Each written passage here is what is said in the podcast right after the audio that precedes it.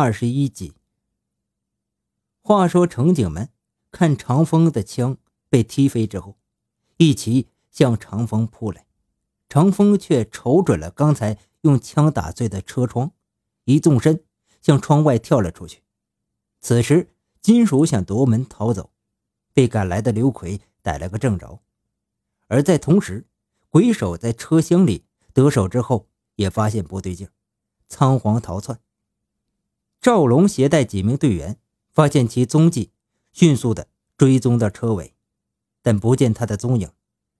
赵龙看见车尾的车门大开着，随即命令几个武警上车搜查着。赵龙判断，这鬼手肯定有列车车尾的钥匙，他自己打开车尾的门，逃上了车顶了。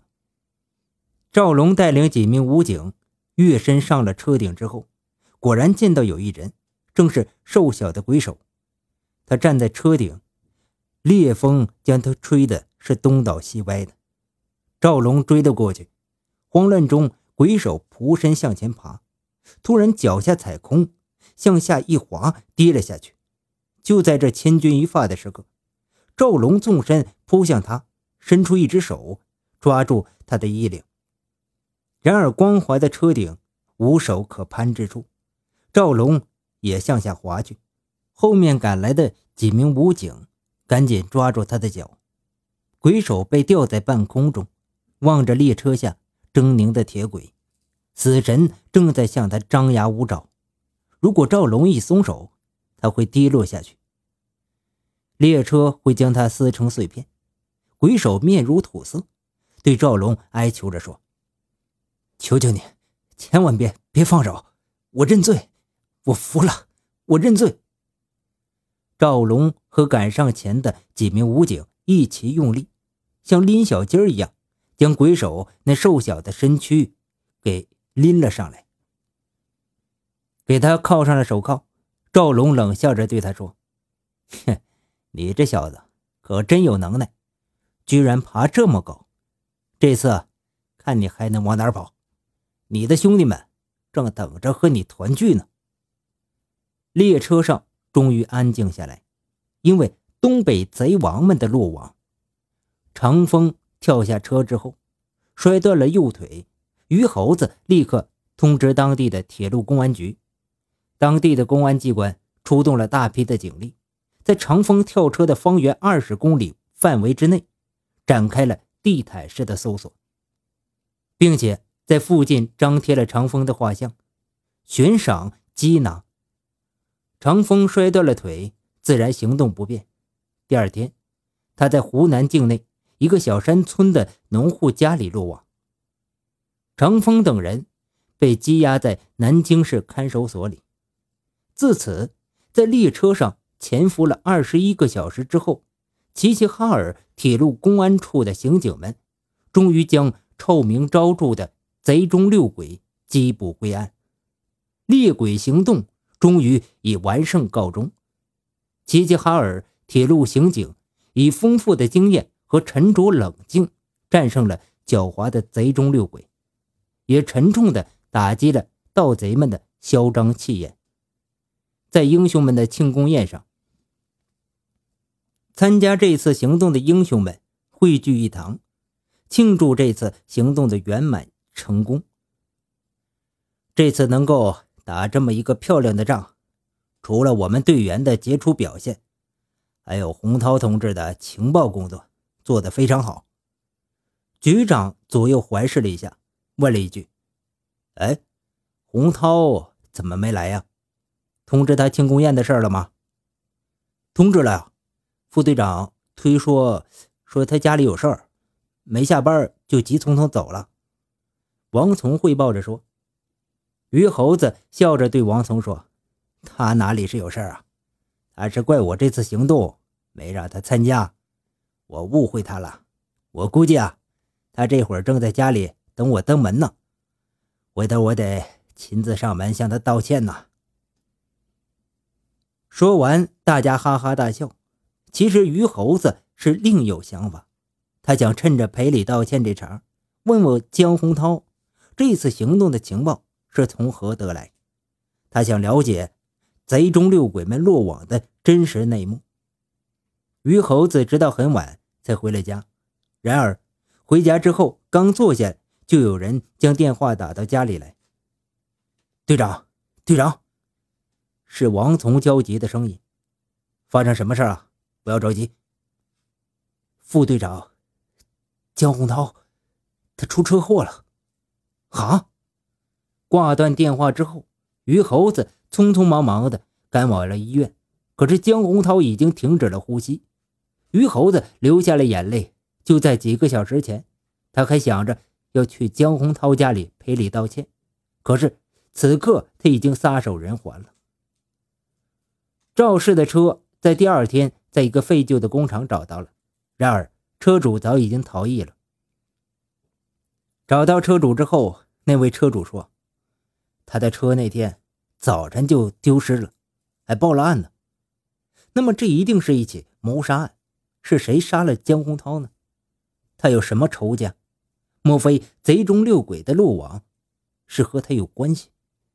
三日之后，上级准备把积压在南京看守所的几个超级大盗转移回齐齐哈尔。然而，鬼手在羁押齐齐哈尔的途中侥幸的逃脱了。白狼、金属、赤狐、长风等人被带回了齐齐哈尔市。在审讯室里，于猴子亲自进行了审理。长风说：“司徒警官，能够落在你的手里。”不枉我们贼中六鬼的名声，值了。如果我不做贼，只怕我们能作为朋友。我还是习惯你叫我于猴子，那样听起来还亲切一些。在审讯过程中，四人只交代了这次在列车上的犯罪事实，对于以往的事情，概不承认。警方撬不开他们的嘴，对于是谁出卖了他们。他们也说不出所以然来。后经过法院审理，根据罪行，几个人被分别判了刑。白狼因盗窃被判处有期徒刑五年，金属被判了五年，赤狐被判了三年，长风因为袭警情节严重，被判处死刑。当这些盗贼听到判决书之后，他们才低下了嚣张的头。他们知道，等待他们的将是什么样的结局。故事到这里似乎就该收场了，但是大家可能会对那十万块钱的去向有些疑问：那十万块钱究竟落入何人之手呢？谁能够在几个高手的眼皮底下拿走那十万块钱？究竟是何方神圣？哪个高手？那么，于猴子。为什么在那时候会中途下车？江洪涛为什么离奇死于车祸？还有另外的一件事，也是让人费尽脑汁，那就是淮南甲和淮南乙在被羁押到南京关押之后，在看守所里死了，是食物中毒而死。食物是一只鸭子，那只鸭子是一个神秘人物送进来的。那么淮南甲和淮南乙？到底得罪了什么人呢？淮南甲和淮南乙和当年那些事情有什么关联？还是只是碰巧遇上？这一连串的疑问，多年来一直困扰着当年所在场的所有的人，而他们一直都试图去解开这个谜团。金属在监狱里的时候，也一直在思考这个问题。除了思考这个问题之外，他还想着另外一件事情，那就是。究竟是谁出卖了他们？是谁将这消息透露给于猴子？凭他的判断，他们几个人一同落网，不可能是巧合。于猴子他们在车上守候那么长的时间，布下了天罗地网，他们的目标显然是贼中六鬼。那么书生当年为什么没有参加他们的行动？一年的时间过去了。在这一年里，京广线乃至全国的铁路列车上，很少听到东北贼王的消息了。或许大家已经淡忘了这些事。南方的冬天似乎比北方要来得迟一些。杭州的第一场雪是临近年关才下的，有雪的春节才有年的味道。瑞雪兆丰年，杭州的一条街张灯结彩，处处挂着大红灯笼，各家店面的橱窗上贴上了窗花，街上行人来来往往，他们正在准备年货而忙碌着。小孩子们呢，在雪堆中疯跑着，还有往雪堆里埋一个鞭炮，冷不丁一下，吓着忙走路的行人。在这街上有一个不大不小的店面，叫做喜迎门副食店。一个年约三十岁的男子，带着安徽的口音，又不时的夹杂着东北口音，正在埋怨着什么。哎呀，你这小丫头，瞧，白糖在第二个架子上，那是洗衣粉，都跟你说多少次了，怎么老不记住呢？他是这个店的老板，此时。商店里挤满了客人，他有些忙不过来。但是他请的两名服务员却因为临临近春节了，请假回老家了。临时雇佣的是一个本地的姑娘，这个姑娘总是笨手笨脚的，经常算错账，害他损失了不少。他一边向客人陪笑，一边埋怨着：“这商店的老板姓甚名谁呢？”他正是当年叱咤京广线上的贼中六鬼之一。金手指门人金属，听众朋友们呢，肯定有些纳闷了：这金属不是因为盗窃判了五年吗？现在应该还在服刑，为什么才过了一年他就出来了？那么，听在下慢慢道来。那金属在服劳改期间几个月之后，一天呢，一个劳改场的干警叫出来他，金属。